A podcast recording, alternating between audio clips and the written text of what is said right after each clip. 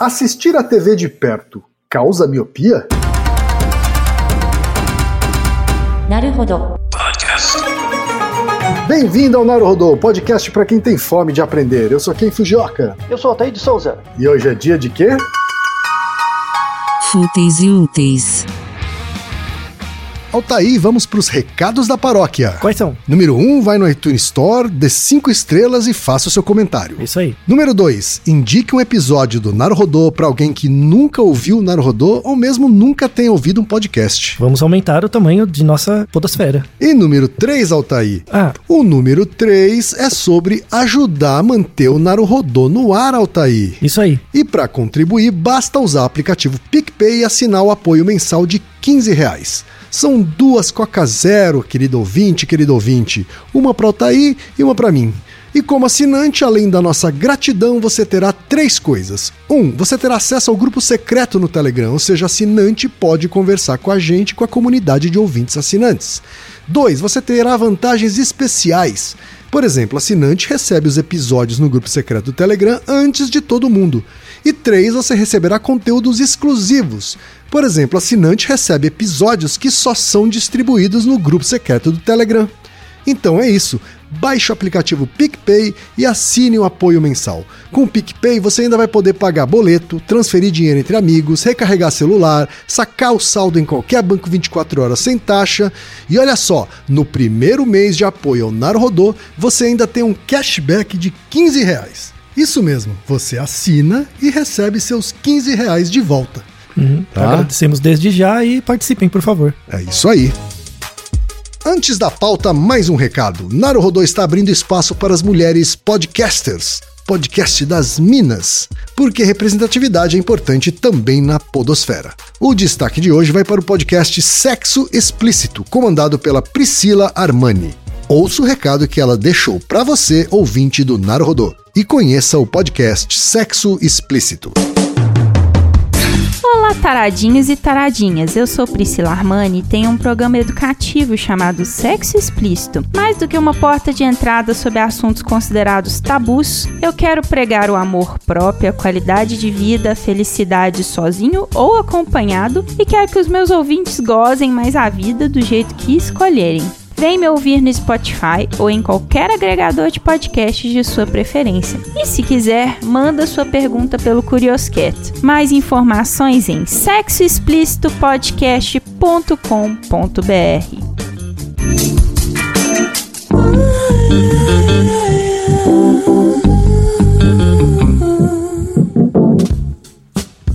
E chegamos ao momento Alura, querido ouvinte, querido ouvinte. Eu sei que nessa época de isolamento social a gente é bombardeado o tempo todo com lives, webinars, cursos, e embora o senso comum tente nos convencer de que estamos em home office, a verdade é que estamos sendo forçados a ficar em casa e tentando trabalhar em meio a uma pandemia. Então, meu recado é: antes de mais nada, vá com calma e cuide de sua saúde mental. Dito isso, pode ser sim um bom momento para dar uma acelerada em sua carreira profissional. E é para quem estiver afim de fazer isso que eu quero falar aqui da Alura, a maior plataforma de cursos online do Brasil. Tem mobile, programação, front-end, infraestrutura de tecnologia, design, user experience, marketing digital, data science, inovação, gestão, tem para todos os gostos. E a Alura não é só uma plataforma. Ela é uma instituição de ensino, ou seja, ela garante a qualidade dos cursos que são produzidos por ela mesma. E funciona de um jeito muito simples. Você tem acesso a mais de mil cursos com uma única assinatura. Agora a vantagem: ouvinte Naruhodô tem desconto de 100 reais. Mas para ter esse desconto, precisa acessar a seguinte URL, anota aí, alura.com.br barra promoção barra Naruhodô. Repetindo, alura.com.br barra promoção barra Naruhodô. Altaí, temos pergunta de ouvinte, Altaí. Esse episódio vai ser dedicado a partir de perguntas cotidianas, criamos ciência. E esse episódio vai ser em homenagem a todos os epidemiologistas do Brasil. Perfeito. E inclusive tem uma importância especial nessas épocas que estamos vivendo, não é isso, Altair? Pois é, vamos, vamos mostrar como se faz ciência integrada, de qualidade e interdisciplinar de verdade agora. Tá certo. O e-mail veio da Débora Rosa, que é controller em São Paulo. Controller, olha só, chique. E ela diz o seguinte: Olá, quem é o Thaí, tudo bem? Sempre ouvi dizer que não podia assistir TV muito de perto, senão ficaria com problemas de visão. Hoje tenho 34 anos e desde criança fui míope e nunca soube se havia um motivo. Meu pai também é míope, também não sei se essa informação é relevante. Fiz a operação de correção alguns anos atrás, pois tinha 5 graus e depois de uns 5 anos a miopia voltou e hoje tenho 1 grau e meio. Seria verdade essa questão da TV ou seria genético? Tenho um filhinho de um ano e oito meses e às vezes ele fica super perto da TV. Ele pode ter problemas de visão por isso? E agora vamos aos elogios. Gosto muito do podcast. Meu marido me apresentou no início de 2019 e já maratonei durante o ano e super indico para diversas pessoas. Obrigado por trazer um conteúdo tão interessante com informações relevantes e que me fazem pensar. Olha aí, Altair, parágrafo cheio de elogio. Faz bem pro ego isso, hein? Mas essa pergunta não, não veio só dela, né?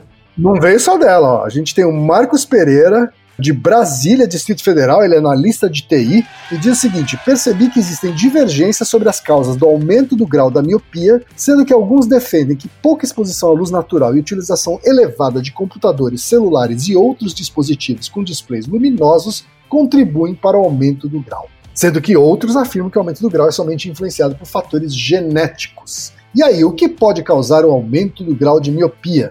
Também temos uma mensagem Altair, do Wellington Soares, que é estudante de engenharia agronômica em Juazeiro, Bahia. Um abraço para Bahia. Um abraço. Olá, quem é Altair? Primeiramente, quero parabenizar pelo excelente trabalho de divulgação científica e de conhecimento. Eu conheci a mídia podcast recentemente e o Naruhodô foi o primeiro que eu vi, é meu favorito. Gostaria de sugerir o tema sobre se realmente há alguma relação entre miopia e inteligência, ou se esse é um estereótipo antigo e gostaria de saber se tem um fundo de verdade. Ótimas perguntas. Pois é, lá, tudo relacionado, hein? Marcos Ramos, que também é de Brasília e também é analista de TI, pergunta: assistir TV e usar computador piora a miopia? É isso, Altair. Temos muitos ouvintes com perguntas aí relacionadas entre si, mas a gente tem aqui no centro, né, sobretudo, a questão da miopia e a relação disso, se é que existe, com assistir a TV de perto. E aí, Altair, o que a ciência tem a dizer sobre isso? Várias coisas. E se temos vários ouvintes que se preocupam com esse tema, deve ser porque a miopia é um distúrbio oftalmológico muito prevalente. Você mesmo, quem? Você usa óculos, né? Eu uso óculos e sou míope desde criança. Desde cedo? Na minha lembrança, desde os 10 anos de idade, pelo menos, eu uso óculos. Quando você não usava óculos, te atrapalhava na aula? Como é que você descobriu? Eu acho que eu descobri porque eu comecei a ter dificuldade de ler na escola e passei a ter que ficar na, na, na, frente da classe e eu odiava isso. Eu gostava de sentar no fundão, só que eu comecei a não enxergar. Então, para poder continuar é, sentando no fundão, eu resolvi ver o que, que eu tinha na, na, na visão e aí descobri que era mim. Quem descobriu foram seus pais, né? E aí você te levaram no oftalmologista. Isso, me levaram no oftalmologista, mas fui eu que sentia essa dificuldade na escola. Você mencionava para eles que você não conseguia enxergar direito. É, mencionava que estava com dificuldade. Uma dificuldade que não existia antes. E seus irmãos têm também? Todos eles usam óculos? Eles têm óculos, mas eles não usam como eu todos os dias e todo momento. Ah, se você tira o óculos, você fica bem cegueta, sim? Sim. Eu fico porque eu tenho um astigmatismo também. Ah, você tem outras condições. É, a combinação das duas coisas piora bem, sobretudo quando falta luz. Dirigir à noite, por exemplo, é mais crítico, né? Mas, ó, meus pais não usam óculos, a não ser agora por causa da idade, né? Então eles têm que ter uma, um óculos para leitura, mas nunca foram míopes e os meus irmãos, se tem miopia, é muito pouco. Eu sou o felizardo aí da família em tudo. E aliás, você acha que isso é foi um tipo um, um azar ou uma sorte sua? Ou você acha que primogênitos, você é primogênito, tem mais chance de ter miopia em relação aos demais irmãos? Eu não faço a menor ideia. Ah, então. Vamos trazer evidências sobre isso. Tá Você vê que é, um, que é, um, tema muito comum, né? Acontece com muitas pessoas. A miopia é o distúrbio ocular, assim. Na verdade, tem, tem um nome bonito, que é a miopia, a hipermetropia e outras condições são chamados estados refrativos do olho. Estados refrativos do olho. Isso. Não são distúrbios, então. São distúrbios refrativos, né? São distúrbios da refração. Posso chamar de distúrbio? Pode. E é o mais prevalente. Muita gente tem mais de um, mas a miopia é a mais prevalente de todos. Para começar, tem assim as pessoas entram em contato com a miopia por causa de problemas de visão, eventualmente, que não enxergam ou muito de perto ou muito de longe, e aí vão no, no oftalmologista, né? Vão no oculista. E eu pedi para uma amiga, é, oftalmologista, médica, mandar um áudio comentando como, assim, uma descrição médica do que é a miopia, né, de uma forma inicial, para a gente começar o episódio a partir daqui. Só como start, assim, para vocês terem uma ideia, a prevalência de miopia nos Estados Unidos e no Japão, na Ásia em geral, nos Estados Unidos e aqui no Brasil, engloba mais ou menos 40% da população, tem algum grau de miopia. 40% é o grau de incidência? É a prevalência, né? A prevalência é 40% da população adulta e na Ásia bate 80%. É muita gente. É mesmo, rapaz. É, e, e, como é uma coisa muito prevalente, vamos usar o nosso amigo Aristóteles para ver as quatro causas da miopia. E, sobretudo, porque ela aumentou tanto nos últimos anos. A, a ah, houve um aumento também. Significativo e muito rápido. Então vamos, vamos estudar sobre é, as causas disso. Mas vamos começar com o áudio da nossa amiga Camila. Vamos ouvir então a Camila Casi. Tem graduação em medicina pela Universidade Federal de São Paulo, Escola Paulista de Medicina. Ela é médica oftalmologista, também com atuação em pesquisa na área de medicina do sono. Fala, Camila. Antes de entender o que é miopia, a gente precisa entender como que um olho funciona. Então, o olho é um sistema de lentes que é capaz de fazer com que a luz, os raios luminosos cheguem no olho, sofram uma convergência e foquem diretamente na retina, que é um tecido que a gente tem lá no fundo do olho. Essa retina, ela é responsável por fazer com que a luz depois seja transformada numa imagem interpretada pelo nosso cérebro. Quando a gente tem a miopia, esses raios de luz acabam convergindo antes de chegar na retina, e isso faz com que a imagem fique borrada e a pessoa não enxergue bem. E quando que o paciente tem miopia, né? Então tem algumas opções. Uma delas é quando a gente tem uma alteração na curvatura da córnea. A córnea é a estrutura mais externa do globo ocular. Então, se a gente tem uma alteração dessa curvatura, os raios luminosos eles podem acabar convergindo antes da retina e levar à miopia. Uma outra situação é quando a gente tem um comprimento do globo ocular muito grande. Então, se o olho ele é muito comprido, isso também pode fazer com que os raios luminosos acabem convergindo antes de chegar na retina e aí levar à miopia. O papel do oftalmologista nesse caso é diagnosticar a miopia e tratar. Quais são as opções que a gente tem? A gente pode fazer a prescrição de óculos, também de lentes de contato, e ambos são recursos ópticos utilizados para fazer com que os raios luminosos eles acabem convergindo no local adequado que é na retina. Outra opção também seria a cirurgia refrativa. É, na cirurgia refrativa, a gente altera a superfície da córnea, que altera a curvatura da córnea, e isso também permite que os raios luminosos acabem convergindo no local certo. Outra coisa que é muito importante orientar os pais a levarem seus filhos com cerca de seis meses a um ano de idade numa primeira consulta oftalmológica para que as crianças possam ser examinadas, é, a gente poder diagnosticar se tem algum, alguma doença ocular que possa prejudicar no desenvolvimento visual dela ao longo da vida e também avaliar se tem algum erro refrativo com uma alta miopia. E aí, se for necessário, tratar para que essa criança possa enxergar bem. E aí, Altair, o que você tem a comentar sobre o áudio da Camila? A Camila, como médica clínica, né, ela atende pacientes o tempo todo, ela mostra que a, a miopia é um, um dos distúrbios mais prevalentes. É, ela compromete rapidamente sua qualidade de vida, né? Então, diferentemente, por exemplo, de uma diabetes ou de uma coisa que vai te incomodando aos poucos e você vai postergando, problemas oftalmológicos em geral te incomodam muito, porque a gente utiliza muito a visão, né? O efeito dele é imediato, né? É, muito rápido, né? E pode cronificar muito rápido. Como eu falei, né, a miopia é muito prevalente. Tipo, quase metade da população brasileira, por exemplo, tem algum grau de miopia. Só que desse contingente de pessoas que tem miopia, cerca de 20% desenvolve um grau de miopia muito alto tá? que eles chamam de miopia alta ou miopia grave. A miopia grave é quando o grau de miopia é maior do que 5 graus, de 5 graus para cima. E pessoas que têm uma miopia alta por muito tempo, isso é associado com um problema maior,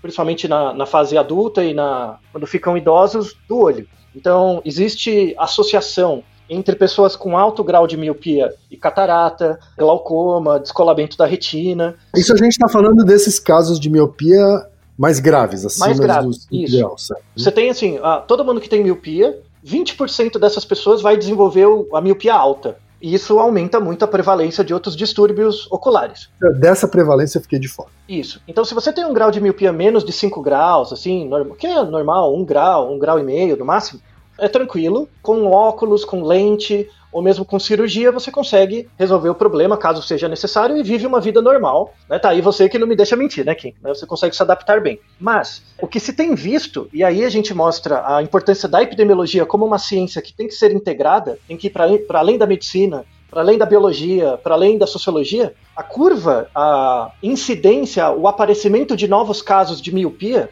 tem crescido muito rapidamente nos últimos 20 anos. Então, dos anos 2000 para cá, a prevalência de miopia aumentou quase quatro vezes. E isso é devido a que, Altair? Qual que é a explicação que esses estudos dão? Aí que é interessante o aspecto histórico, de você ver como que a construção das explicações do porquê o grau de miopia cresceu tanto, como historicamente os porquês foram mudando. E hoje a gente tem uma teoria muito mais integrada. Então, por exemplo, se você fala com um oftalmologista, ou um médico, ou um biólogo tal, alguém com causa material muito forte, eles vão olhar para a genética e existe causa genética para miopia, mesmo tendo causa genética, isso não quer dizer que em 20 anos aumentou quatro vezes a prevalência. Não é por causa dos genes. Não é possível. Tem que ter alguma coisa ambiental. Se você olha, sei lá, é sociólogo, antropólogo, eles também dão explicações, mas sem a parte é, material. Então, eu vou mostrar um artigo, um artigo que saiu agora em março de 2020, que é super recente. É ontem isso. É, agora. A gente estava tomando café, apareceu o artigo, né? Que mostra uma primeira teoria unificada, que unifica as áreas para mostrar que o, o, grande crescimento dos casos de miopia no mundo, é um fenômeno mundial, é, é uma questão muito complexa, que envolve causas materiais, formais, eficientes e finais do que a gente faz da nossa vida. A gente já tem outros episódios sobre visão, né? tem um deles sobre daltonismo, que no final do episódio eu comento que galinhas têm um olho mais míope do que o outro, né, porque ela cresce deitadinha no ovo, né, então um olho é exposto à luz e o outro não. Então ela fica míope do olho para dentro e não fica míope do olho para fora. Isso é muito comum em galinhas, tanto é que elas são os melhores modelos experimentais. Mais para frente eu vou falar de artigos que testam os mecanismos ambientais que geram miopia usando galinhas. Claro, né? O melhor bicho, com certeza, né? É, não basta ela ver melhor, ela cura doença na gente. A galinha, não sei o que vocês ficam com o cachorro. O melhor, o melhor bicho de estimação. Não tem nem conversa. Mas eu, eu já, já tenho 200 mil episódios de argumentos. Não sei porque você não jogou fora seu cachorro gato, não pega uma galinha. Pra que amor? Você tem um ovo, na é verdade? Certo, mas enfim, certo. assim, explicando razoavelmente o que é a miopia, né? A miopia, por exemplo, de um ponto de vista bem leigo inicial, pega uma lupa Sabe, você usa uma lupa, por exemplo, para olhar objetos pequenos, né? Para você ampliar objetos pequenos. Se você pega essa lupa e coloca na luz do sol, né, a luz do sol incide na lupa, a lente, as características da lente vão fazer com que a imagem, a luz do sol, se torne convergente. Então a, a luz do sol fica focada num ponto. Tanto é que tem essas brincadeirinhas de você queimar papel usando uma lupa. O nosso olho ele é um pouquinho parecido. Imagina que você está olhando uma paisagem. Né? Você tem uma paisagem grande essa paisagem é muito maior do que você. E o seu olho é, é, muito menor do que você também. Então você tem o espacinho da sua íris e tal, né? E, o, e a córnea. Você tem o seu, o seu olho. Então você pega toda aquela luz que vem do ambiente, né? Que, que a luz do sol incide nos objetos. E aí os objetos chegam no seu olho. Isso é convertido numa imagem bem pequenininha que é refletida no fundo do seu olho de forma invertida, como se fosse uma, uma câmera fotográfica. Então, o estado refrativo do olho, a capacidade do olho de fazer uma refração da imagem, ela leva em conta algumas características da biologia do olho. A primeira é a lente, né? a, a, lente do seu olho que refrata a imagem, que é o cristalino, por exemplo. Né? Você tem as lentes do olho, cristalino, a córnea, tudo mais, essa estrutura. Então, você pode ter problemas refrativos do olho quando você tem problemas na córnea ou no cristalino, só que o seu olho ele não é oco. Assim, ele é oco, mas dentro deles tem líquido. E são dois tipos de líquido. Um líquido é chamado líquido aquoso e o outro é chamado líquido vítreo. E esses líquidos têm características diferentes. Você deve ter estudado isso na sua escola. Quando você estuda é, óptica, você vai ver um, um, índice, né? Que chama índice refrativo. Então, o jeito que a luz incide na, no ar é diferente do jeito que a luz incide é, na água. E aí tem um parâmetro físico mesmo que é chamado índice refrativo a referência é o ar, né? Então o índice refrativo é 1 em certas condições. No nosso olho, é, esse índice refrativo, por causa do líquido aquoso e vítreo, ele não é 1, é 1,3. Tá? Ele é um pouquinho diferente. Então você tem a, a, as características das lentes do olho, os índices refrativos dos líquidos do olho, você tem o comprimento axial do olho, porque o olho é uma bolinha. Se o olho for um círculo perfeito, o diâmetro do olho é igual ao comprimento. Tudo bem? Sim. Porque ele é todo simétrico, Uhum. né? Quando o olho é simétrico, a imagem é projetada certinho no fundo do olho. Então você tem a, a- a entrada da imagem,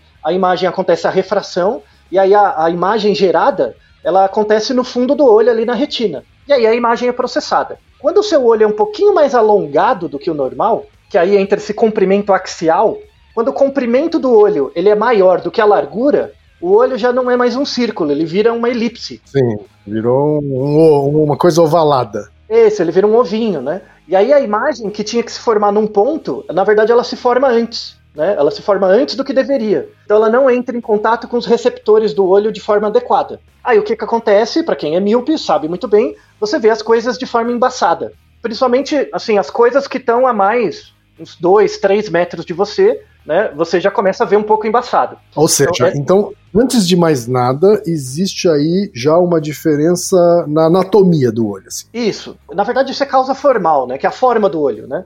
Tem quatro características que definem a, a qualidade do estado refrativo do olho. São as lentes do olho, o índice refrativo dos líquidos do olho, o comprimento axial do olho e a sua idade. É igual um carro, né? O carro vai ficando velho, por melhor que ele seja, ele vai falhando, né? Então, o médico, quando ele vai avaliar, ele olha essas quatro variáveis, principalmente. Então, os problemas oculares ocorrem em um desses, desses quatro.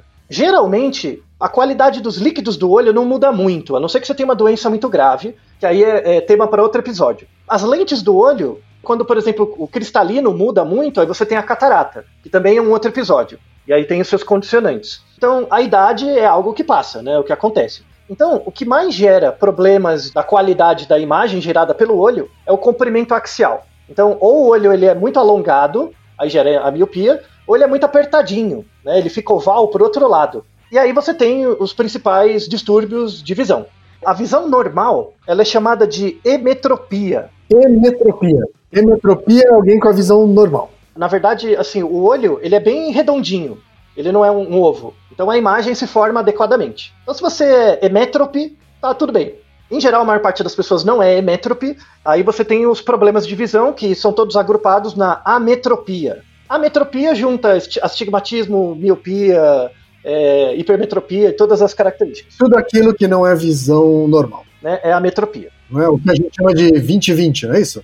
Isso, exatamente. Eu vou focar especificamente num tipo de ametropia, né, que é a miopia, que é a mais prevalente, e ela é que mais sofre influência ambiental. A miopia também tem causa genética, mas a gente vai ver por algumas evidências que essa causa genética ela não é tão forte quanto parece, como as pessoas dizem. E aí tem um componente ambiental muito interessante na miopia que não acontece em outros distúrbios de visão, tá? tão forte. E aí por isso que os demais distúrbios de visão vão ficar para outro episódio. É, alguns mitos, né, que as pessoas falam muito sobre isso. Então, esse mito da TV, né?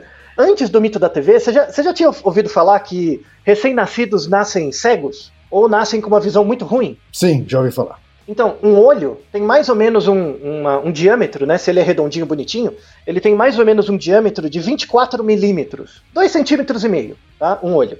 E o seu olho, ele praticamente não cresce desde quando você nasce até morrer, né? O seu olho tem praticamente o mesmo tamanho. Ele muda muito pouco. Por isso que a gente tem um cabeção desproporcional também quando nasce.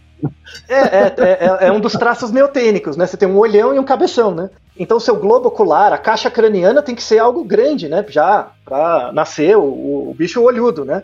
Só que assim, os bebês recém-nascidos, o comprimento axial né, do olho é em geral 2% maior do que um círculo. Então os bebezinhos nascem com o olho um pouquinho mais alongado, porque eles são muito pequenos e o olho é muito grande em relação a eles. Então todo bebê nasce um pouquinho míope, um bocadinho só, né? Tá. Então, mas não muito, assim. é- Também o bebê não precisa Uma coisa temporária. é, é temporária, né? Uhum. Rapidamente corrige. Aí os estudos mostram, vamos deixar vários artigos interessantes na descrição. Até 12 meses, é, esses 2% já foram corrigidos e o bebê, caso ele não tenha nenhum problema genético ocular, ele já tem uma visão normal, ele consegue ver de perto e de longe tranquilamente. Então, assim, você nasce com esses 2% de variação, aí ao longo do primeiro ano, primeiro ano e meio, você vai corrigindo, e aí você fica emétrope, e aí, a partir dos de 12 a, a 18 meses, até os 16 anos, é um período em que, caso ah, você não tenha pressão genética para ficar míope, em geral você não fica, tá? até os 16 anos. Mas é importante que do zero aos 16 anos é onde acontece toda a maturação do seu corpo. Então, você nasce com um olho é, anatomicamente pronto. Isso é importante. O seu olho nasce de uma forma anatômica, material, pronta. Mas não quer dizer que ele não se desenvolva ao longo do seu crescimento. Tá? Porque esse olho é ligado nos receptores da retina, que é ligado no seu cérebro. Então, o padrão de formação das imagens, ele, a qualidade, né, a sintonia fina, vai evoluindo conforme você cresce. Isso é importante. Por isso que tem muita gente, como o seu caso, que começa a ter problema de visão com 10 anos, outros um pouco antes, outros um pouco depois, outros só adultos, outros só idosos, porque o seu olho ele nasce pronto, mas ele sofre efeitos do ambiente, tá? Claro. Indo para agora para causas materiais mesmo, né, questões genéticas. Vamos deixar na descrição três artigos. Isso é muito interessante. Os três artigos são revisões, tá? revisões de outros artigos sobre a genética da miopia. Porque, ah, mas você colocou três artigos sobre o mesmo tema? Sim, porque eles têm épocas diferentes. Um artigo é de 2009, o outro artigo é de 2013 e o outro artigo é de 2020. Eu estou pressupondo então que há uma evolução aí na, na, nas descobertas. Não só na descoberta, como na prevalência. Para você ter uma ideia, todos os, esses três artigos tratam, assim, eles avaliam quais genes são relacionados com miopia, os diferentes tipos e tal, quais genes são relacionados com a miopia mais alta, com a miopia mais comum e tal. Para você ter uma ideia, o artigo de 2009 ele mostra coisa de 18 genes que são relacionados com miopia, 18. E esse artigo também mostra estudos com gêmeos. Então, ah, como é que eu vejo a, a, o caráter genético da miopia? Pego gêmeos, gêmeos idênticos, né? Se um for míope, qual é a probabilidade do outro ser? E esse artigo encontra um grau de similaridade dos gêmeos em torno de 80%. Então, se um gêmeo, gêmeo univitelino, eles são idênticos. Se um gêmeo é míope, o outro tem 80% de chance, em média, de também ser. Esse é o artigo de 2009. E aí ele também faz um estudo, ele pega lá todas as pessoas míopes que eles recrutaram nos estudos e vê quantas dessas pessoas têm os, a lista de genes que eles mediram para saber a contribuição genética para a miopia, tudo bem? Ok o quanto da variabilidade genética é explicado só pela miopia. Esse artigo de 2009, ele diz que 80% da expressão da, do comportamento da miopia é explicada pelos genes. 80%. 80%, 2009. 80% então é o famoso de nascença. Isso, é, é o de nascença, veio com você, né? Certo. Beleza, né? Faz sentido, muita gente fala isso, não é? Tá no senso comum, popular, tal. Beleza. Aí fizeram outro artigo, alguns anos depois, 2013, com a mesma metodologia. Isso que é interessante, eles pegaram a mesma metodologia, atualizaram os artigos, né? Saíram mais artigos. Ou seja, altamente comparável. Mesmo. Isso. Aí eles encontraram mais genes, né? Ao invés de 18 genes, encontraram 50 genes, acharam mais. Caraca. Né? Uhum. É, 50 genes não, eles acharam 45 genes. E a contribuição da genética para a explicação do comportamento da miopia em vez de ser 80% que era no primeiro artigo, caiu para 50%. Olha só. Ou seja, 50, metade dos casos não tinha a ver com com genes que eles estavam vendo. Com essa hereditariedade, você. Isso. Aí, não contente, saiu o artigo em 2020 agora, hoje à tarde, né? Tal, certo. Que também fez um estudo mais aprofundado ainda. Eu nem consegui contar, passou de 100 genes, né? Achou uma centena de genes. Que estão relacionados à visão, é isso? Estão relacionados com uma daquelas quatro características. Então, você tem genes relacionados com a criação das lentes do olho, genes relacionados com o comprimento do olho, né, com a estrutura física, genes relacionados com a criação dos líquidos do olho, é um monte. Ele foi explorando mais coisas. Então pulamos de 18 para mais de 100. Para mais de 100. E aí a contribuição dos genes para a explicação da miopia caiu para 18%. Caramba, você tá brincando. O que era 80% lá atrás virou 18 em 2020. Virou 18 agora. Só que, o que, que aconteceu? De 2009, 2013, 2020, você teve um aumento do número de genes candidatos, uma redução da contribuição de cada gene né, e do pool genético para a miopia, mas você teve um aumento exponencial da prevalência. Então, a, a prevalência de casos de miopia foi aumentando muito. E, e, que, e que, não estão relacionados, em mais de 80% dos casos, à hereditariedade. Isso. Então, o que parece é que em 2009, aquelas pessoas que participaram daquele estudo lá, que eu utilizei os dados, elas tinham uma base mais genética. Em 2013, ah, tinha mais gente com miopia e também tinha mais gente que não tinha uma causa genética para ficar míope. Peraí, Tota, mas peraí. Então, de duas uma. Ou a medição foi errada lá atrás, ou a gente tem fatores externos que estão fazendo com que esses números sejam invertidos em alguns anos. Exatamente. Não, a ideia são os fatores externos. Os artigos são bons. O que você tem que pensar é um montante de pessoas. Conforme o tempo vai passando, eu vou colocando artigos mais atualizados na revisão, certo? E conforme vai tendo artigos mais atualizados, eu vou começar a notar que a prevalência de miopia vai aumentando. Ou seja, a miopia se tornou mais prevalente na população. Se tem mais pessoas, a contribuição genética se torna cada vez menor e aumenta a influência de indicadores ambientais. Entendeu o mecanismo? Entendi. Você entendeu que é complicado, né? É uma coisa complicada e aconteceu de 2009 para cá, né? Então é muito recente, muito novo.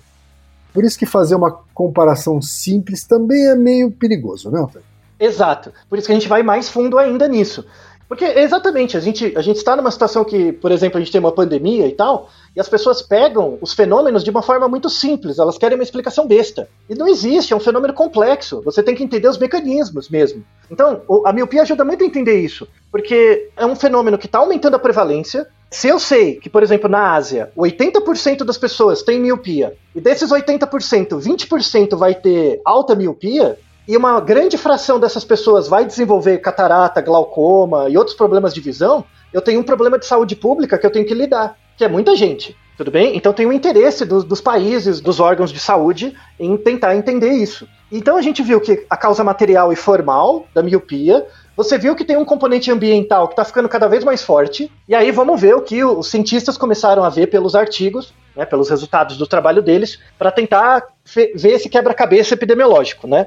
Aí a gente entra nas causas eficientes. Causa eficiente diz respeito ao ambiente, ao comportamento. Então, por exemplo, é, vamos pegar esses sensos comuns que as pessoas têm.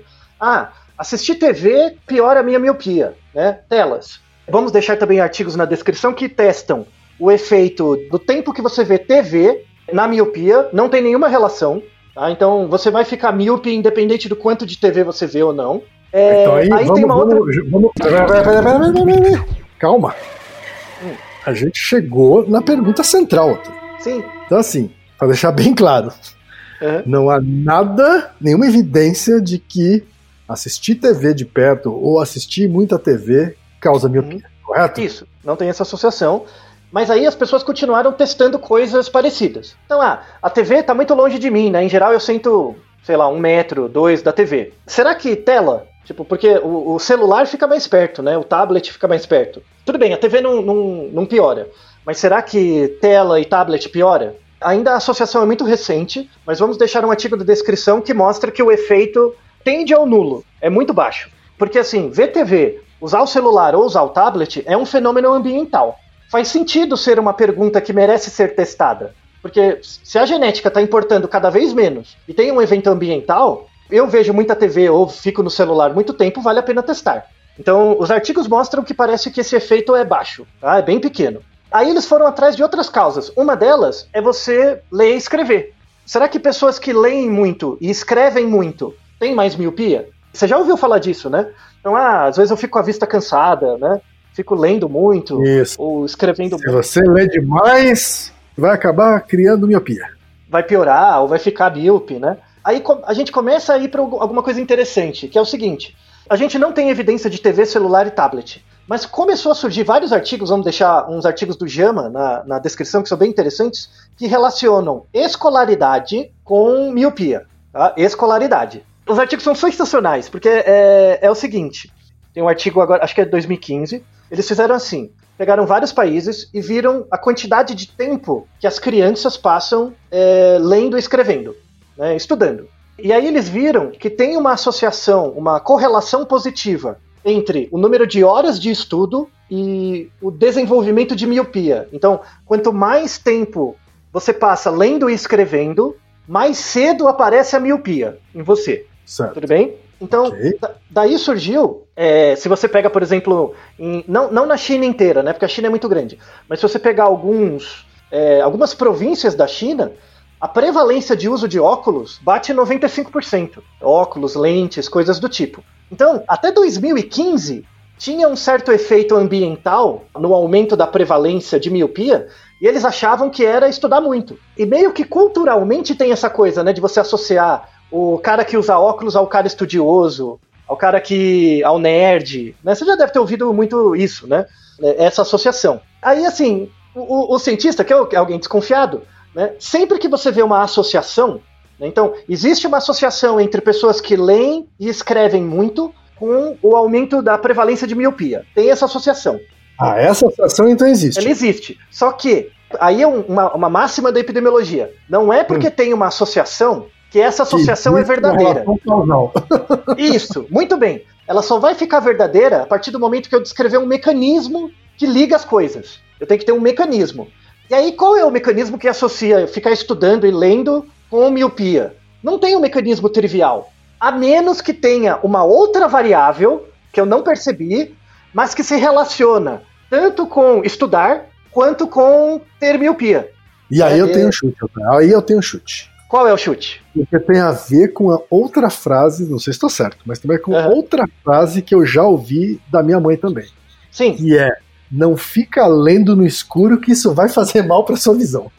Então, é, é, mas, mas esse é o raciocínio epidemiológico, né? Uhum. A, é, o raciocínio científico epidemiológico ele pega coisas que estão acontecendo mesmo. O que, que, é, o que está na boca do povo, as pessoas falando, e você testa uma associação inicial, mas não é porque existe associação que é verdade, depois você vai ver o mecanismo. Essa coisa da sua mãe, ela não é verdadeira, mas até a página 2. De novo, o que, que eu estou enxergando? Eu enxergo o moleque estudando e ele ficando míope. Né? Eu enxergo essas duas coisas. Só que tem outras variáveis por baixo que eu não estou vendo, que na verdade são a associação real com a miopia. Isso em epidemiologia a gente chama de variável de confusão. Então, por exemplo, é, só dando termos epidemiológicos, né? O primeiro termo epidemiológico é chamado exposição. Quando você é exposto ao cigarro, você tem uma maior chance de desenvolver um desfecho ou uma doença, né? Que é um problema pulmonar, tá? Certo. Então você tem a exposição e o desfecho. Qual é a exposição nesse caso? Eu ficar lendo e escrevendo. Qual é o desfecho? Ter miopia. Esse, essa relação da exposição com o desfecho, depois eles viram que não é verdadeira. Por quê? Porque na verdade tem uma variável de confusão, que é uma terceira variável que se relaciona tanto com a exposição quanto com o desfecho. Então, Mas ela é mais responsável pelo desfecho, então, do que a, sim, do que a causa sim. original? Ela que é a variável responsável, porque com ela eu consigo descrever o mecanismo. Só que aí eu tenho que criar evidências para criar essa rede, né, para achar a variável de confusão. Né? Mas deixa eu explicar meu chute. Meu chute veio pois porque, eu, assim como eu enxergo uma pessoa estudando, eu enxergo também ela estudando no escuro. Uhum. Sabe que ela, que ela estuda por mais tempo. Então achei que a ausência de luz poderia ser essa variável de confusão. Isso, mas aí você tem que pensar um mecanismo ligado à falta de iluminação com o alongamento do olho. Porque é isso que dá a miopia. Porque uma coisa você pode ter vista cansada ou ficar cansado. Isso tudo bem. Outra coisa é você ter um alongamento do olho, né? É uma mudança muito mais estrutural. Né? É verdade. É, é, você entende? Que, é, isso é epidemiologia, entendeu? Porque não é mandinar, não é, é. É você realmente criar argumentos científicos por trás das coisas, né? Mas não contente, a, a, a, não acabou ainda. Os caras falaram, não é possível que estudar tem relação com miopia. Não é assim, tem, tem a variável de confusão. Aí eles foram, os médicos e epidemiologistas foram atrás da quem? De quem? Os antropólogos, claro, né? Porque o cara estuda historicamente culturas há muito tempo. E aí tem um artigo, vamos deixar na descrição, um artigo de 1969, em que eles viram a prevalência de miopia numa comunidade inuit no Alasca. Sabe o Alasca? No não tem os inuites? É, não Sim, tem os esquimós? Os esquimós. Uhum. Porque esquimó, né? Esquimó lá é, faz muito sol, então é, é, muita luz, apesar de ser muito frio, tem muita iluminação, né? Sim. E será que eles têm problema de visão, né? Tipo, esquimó não usa óculos, né? E aí eles foram lá, né, entrevistar as pessoas, e aí eles pegaram coelho, um conjunto... Coelho também não, né, Altair? É, então, coelho também não. Aí eles pegaram lá 131, uma comunidade com 131 pessoas, certo. e pegaram todas as, as gerações mais antigas, os avós e os pais. E viram que dessas 131 pessoas, que é a primeira geração que eles encontraram ali, somente duas delas tinham miopia. Então a prevalência de miopia era 1,5%. E essas, essas 131 pessoas que viviam nessa comunidade eram pessoas que viviam na comunidade esquimó mesmo. E aí eles foram vendo os filhos, né? Aí eles, eles pegaram os filhos dessa população e os netos que já começaram a ter integração com a cidade. Então, uh, eles moravam na, na, numa aldeia lá, mas também iam na cidade, tinha um pouco mais de interação. Os filhos e netos desses caras, eles juntaram todos, a prevalência de miopia neles era 50%. Metade Ei. dele tinha miopia. E aí eles foram ver o grau de escolaridade e a escolaridade dos netos e filhos era muito maior, escolaridade formal era muito maior do que dos pais e dos avós, né? Certo. Então reforçava um pouco essa, essa questão da escolaridade. Mas aí eles continuaram batendo, mas não é possível que tenha essa coisa da escolaridade. Não- Como assim? Você vai, você vai aprendendo matemática sem olhar longa? Parece uma coisa meio é, lamarquista, assim, tipo, nada a ver, né? E aí o- os estudos continuaram andando, e aí eles falaram, não, tem uma variável, tem uma variável. Aí eles encontraram a variável. A variável, na verdade, eles pegaram que na verdade não é escolaridade só. Tem um componente anterior que é a renda. Veja onde estamos chegando, hein? É um artigo sensacional em que ele pegou duas províncias da China. A China é muito grande, né? E, e a China tem mais, 80% das pessoas têm miopia, então tem muitos artigos lá na China, né? Porque é um problema de saúde pública. Então eles pegaram uma província que tem o maior IDH da China e a província com pior IDH. Então a província pobre e a rica. Tá? E aí eles pegaram um conjunto grande, eram 900 crianças de cada uma, e eles viram que a prevalência de miopia era duas vezes maior na província rica em relação à pobre. Tá? Duas vezes maior. Isso. Então você tinha duas vezes mais crianças é, míopes na província rica em relação à pobre. Então você vê que já deslocou um pouco da educação para a renda. Porque renda e escolaridade têm associação. Então já já já estamos avançando. Aí depois disso, eles foram ver, não, então, tudo bem, então crianças que estudam muito, passam muito tempo lendo e escrevendo, ficam muito tempo em casa. E em províncias ricas, em geral, os pais querem que os filhos, principalmente na China, né, que é muito competitiva, eu quero que os filhos estudem muito, porque eu quero que eles entrem na universidade boa. Então eles passam muitas horas estudando. Aí eles encontraram a variável que era o fator de confusão verdadeiro.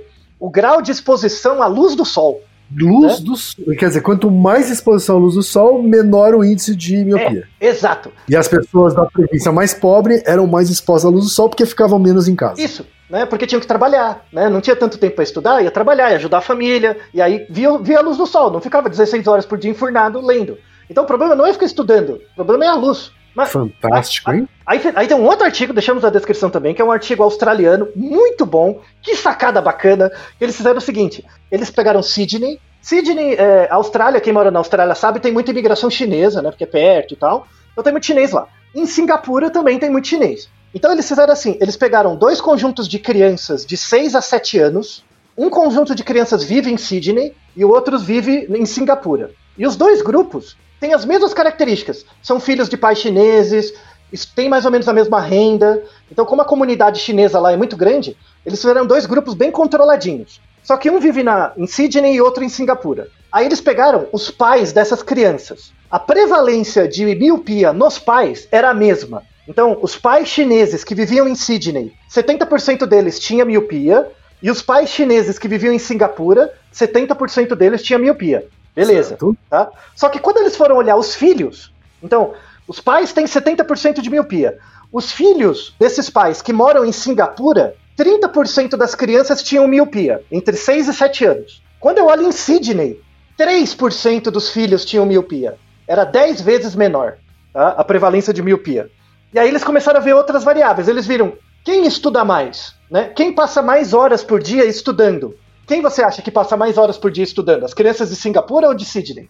De Singapura, obviamente. Então, não é verdade, é a de Sydney. É mesmo? São as de Sydney que passam mais tempo estudando. Sim, elas passavam mais tempo estudando. Só que aí pegaram a variável verdadeira Em ambiente fechado? em, em ambiente fechado. Então, aí eles pegaram a variável verdadeira. Qual é a, ver- a variável verdadeira? O verdadeiro fator de confusão, a, a exposição à luz do sol. Então eles perguntaram para a criança, independente do quanto você estuda, e aí não importa mais o quanto você estuda, quantas horas por semana você passa brincando ao ar livre. Ao ar Ah, livre. tá. Independente do quanto você estuda. É, aí você pega o fator de confusão mesmo. Aí eles viram que, independente do quanto você estuda, as crianças de Sydney passavam pelo menos 13 horas por semana brincando no parque, né? Com a luz do Hum. sol e tal. Mesmo estudando mais. Mesmo estudando, Mesmo estudando mais. mais.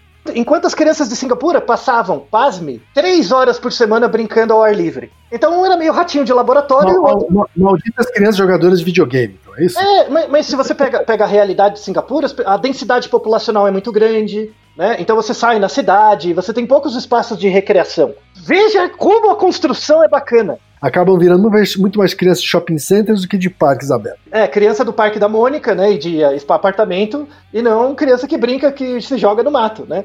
Mas veja a construção de uma pergunta epidemiológica, como é interessante, não é? Quem dera se a, a, a seriedade desse monte de economista, sei lá, programador, computeiro, que fica tentando fazer modelagem de pandemia, se eles tivessem a integração real dos fenômenos, das quatro causas, ao invés de só saber fazer conta, o quão rico é a explicação de um fenômeno. A gente sai do negócio do olho, de uma explicação de uma médica, clínica, e chega aqui tem que brincar na rua. Mas porque a gente colocou aí outros olhares, né? inclusive o olhar da antropologia. Exato, da sociologia, de outros campos do conhecimento. Uhum. Eu falo isso. Epidemiologia não é a Bovespa. Epidemiologia é um campo do conhecimento integrado que você só consegue achar explicações assim depois de muito esforço e muito tempo. É muito lento, né? demora. É, são equipes multidisciplinares, né? Só que agora falta a parte final. A parte final é a seguinte: então, parece que eu separei as variáveis. Parece que a variável que é mais associada com esse grande aumento de miopia sem decorrência da genética é por causa da exposição ao sol, a falta de exposição, né? Só que aí vem a pergunta, mas qual é o mecanismo? Não, adianta só mostrar a variável, tem que mostrar o mecanismo. E aí que eles foram atrás do mecanismo. Então, assim, o, o epidemiologista, ele trabalha nesse ambiente macro. Então eu pego milhares de crianças, países e tal, e vi que tem associação entre você a quantidade de luz que você é exposto solar e a menor a, a relação inversa com a, a prevalência de miopia. Né? Eu achei isso. Só que agora o epidemiologista tem que chegar, eu não, não, consigo testar o mecanismo. Eu não vou pegar essas 500 mil crianças que eu vi e vou ficar vendo o olho de cada uma. Não tenho como fazer isso. Aí o epidemiologista sai da salinha dele, vai lá na porta do biólogo molecular, do fisiologista, né, do cara que trabalha na causa material e formal, e leva a pergunta para eles. Fala, ó, oh, eu, eu achei essa evidência aqui do, do, no todo. Será que você consegue descrever um mecanismo para mim? Aí os caras, ah, beleza, daqui, né, vamos ver. E aí acharam. Acharam, sabe quando acharam? Por isso que eu demorei para responder essa pergunta? 2020. Só esse ano acharam. Eita. Então, por isso tem que esperar, né? Sair os artigos, eu fico acompanhando. Né? Mas aí saiu, deu pra fazer o episódio. E aí, vamos dar o mérito a quem merece o mérito, né? Qual é o melhor organismo para você estudar o olho? Que é mais fácil de. É mais legal de estudar, mais bacana, dá alegria, amor para todo mundo. A galinha, é claro. É, claro. Então, não, mas o mais legal é esse último artigo. Esse artigo eles fizeram o seguinte: se você fizer isso com uma criança também dá, mas não faz nenhum sentido é, é, totalmente antiético. Se eu pegar um óculos com uma lente distorcida e eu pego um, um pintinho e coloco uma lente no olho dele e deixo ele livre, essa lente vai meio que alterar o funcionamento do olho do organismo. Conforme ele vai se desenvolvendo com essa lente, você tem como criar miopia em outros organismos. Então, é, eu pego um organismo pequenininho, coloco uma lente nele e deixo ele crescer usando essa lente. O olho do organismo vai ficar alongado. Entendi. Tá? Então, o experimento é sensacional porque eles pegavam galinhas e colocavam óculos da galinha. Imagina que bonitinho uhum. ali, os óculos. Isso afetava a anatomia do olho. A, a, afeta a anatomia do olho conforme o desenvolvimento. Se você pega uma galinha adulta, não afeta. Claro, aí já está formado, né? Uhum. Já está formado. Mas se você pega o pintinho e ele vai se desenvolvendo com esse óculos, ele vai ficando míope. Então eles pegaram dois grupos de galinhas, as duas tinham óculos, então elas cresciam para desenvolver algum grau de miopia nos olhinhos, só que a, elas eram criadas livremente, só que em dois ambientes diferentes. Um grupo cresceu sobre luz normal, né, luz solar, tipo um, um sítiozinho, fazer as coisinhas dela, imagina todas as galinhas de óculos. Oh. O outro grupo cresceu dentro de um lugar que tinha luz ambiente, sabe? É, é, luz fluorescente, lâmpadas, não a luz do sol. É, os dois grupos de galinhas iguais, a única coisa que eu mudei é o tipo de luz que vinha. E aí eu vi, o estudo mostra que as galinhas que cresceram sob luz normal demoraram 60% mais tempo para desenvolver miopia em relação às galinhas que ficaram dentro do apartamento, né, do apartamento de galinha. Não contente, eles foram atrás do olho da galinha para ver qual é a causa material, né? Isso era causa formal. Então eles testaram no laboratório e não adianta, não adianta ensinar álgebra para a galinha, é só pôr a luz. Já vi que a luz é a variável mesmo. Aí, não contente, eles foram atrás do mecanismo e acharam. Parece que isso tem a ver com o neurotransmissor que faz isso. Tem um neurotransmissor que gera o alongamento do olho de forma crônica, que é o qual? A dopamina. E a dopamina, né, nas cadeias de reação, a dopamina tem uma relação com a melatonina, que é o hormônio do sono. Né? Então, quando você tem muita dopamina, você tem pouca melatonina. Quando você tem muita, em geral, tá? De uma forma bem, bem, desculpa quem é da parte de biomol, tá? Vou falar de um jeito bem livre. Quando você tem muita dopamina, está muito ativo. Quando você tem é, muita melatonina, está muito sonolento. Então, e eles são inversamente proporcionais, né? Então, a, eles fizeram um experimento assim, que parece que quanto mais sol tem, mais dopamina no seu olho tem. E aí, isso meio que força o seu olho a ficar com uma estrutura mais é, circular. Então, o balanço entre dopamina e melatonina tem a ver com o ritmo circadiano de vigília-sono que você tem. É meio que o controle. Caramba! Agora, essas conclusões aí, essas conclusões que foram tiradas com o experimento com as galinhas, elas são extensíveis ao, ao ser humano? Por quê? Porque o olho dela estruturalmente é muito parecido com o nosso. Tá. Né? Então, a, a, dá para fazer uma transposição comparativa entre o padrão do, de funcionamento do olho dela e o nosso. E aí eles pegaram galinhas e deram um remédio para elas que inibi, bloqueava os receptores de dopamina. Então o cérebro não absorvia mais a dopamina. Então imagina, a galinha sai no sol, a luz entra no olho dela, libera dopamina. E aí a dopamina diz, ó, fica redondinho o olho para ficar tudo bem. Aí eles deram um remédio para a galinha que inibia a geração de dopamina. O que acontecia? A galinha saía no sol, o olho eh, não recebia essa informação, então ele ficava míope. Então parece que a regulação está na dopamina, né, especificamente. Por exemplo, pega você ou, ou, qualquer pessoa hoje que fica em casa o dia inteiro, né, você na, na, no seu isolamento social, você fica em casa o dia inteiro, você nem vê a luz do sol. É, é, deixando claro, não é porque a gente está, sei lá, dois meses em quarentena que todo mundo vai ficar míope, tá? Isso leva anos. E se você é adulto, isso não acontece mais. Sim, Bom, porque o seu, o seu olho já está todo formado. Já está formado, tudo. Mas se você for criancinha, assim, a quarentena não vai durar 10 anos também, não é assim.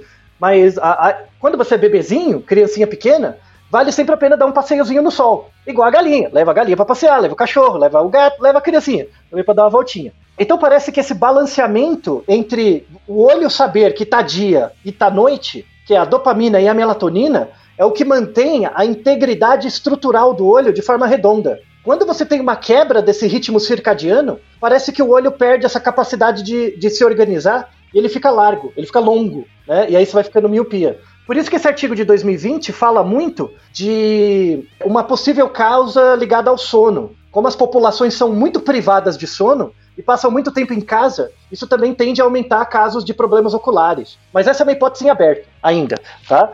Veja que interessante. Não é legal? Que viagem, Altair, que viagem, que jornada. Mas, sensacional, né? Então, para todo mundo que estiver pesquisando qualquer uma dessas coisas, converse com pessoas de outras áreas. Se você não conversar, você vai ter uma explicação totalmente estapafúrdia ou limitada dos fenômenos. É, essa é a contribuição que o Naruto Especialmente limitada, né? Porque você vai ficar só com um ponto de vista. E um ponto de vista errado, porque não contribui com o fenômeno todo, né? Então, eu espero que esse exemplo do estudo da biopia né, como um fenômeno complexo e tal, que envolve todas as áreas. Isso deve ser aplicado não só ao estudo de outras doenças, condições ou eventos, mas também à formação de toda e qualquer pessoa. Se cada um de vocês que estiver ouvindo a gente conseguir estudar o suficiente para interligar todas as áreas do conhecimento necessárias para entender o fenômeno e propor uma explicação como a feita neste episódio, nunca faltará emprego para você, você será uma pessoa mais feliz e adotará uma galinha, ao invés de o um cachorro e o gato. Né? Tá, Esse é. que eu desejo para vocês. Tá, e, e é. obrigado a Camila pela contribuição. É verdade, Camila. Muito obrigado. E Naru Rodô, ilustríssimo ouvinte. E você já sabe, aqui no Naruhodô, quem faz a pauta é você. Você tem alguma pergunta pra gente ou quer comentar algum episódio? Escreva pra nós. podcast@naruhodô.com.br. Repetindo? podcast@naruhodô.com.br. E lembre-se, mande nome completo, idade, profissão e a cidade de onde você está falando. É isso aí. Naruhodô. Esse podcast é, é apresentado por b9.com.br.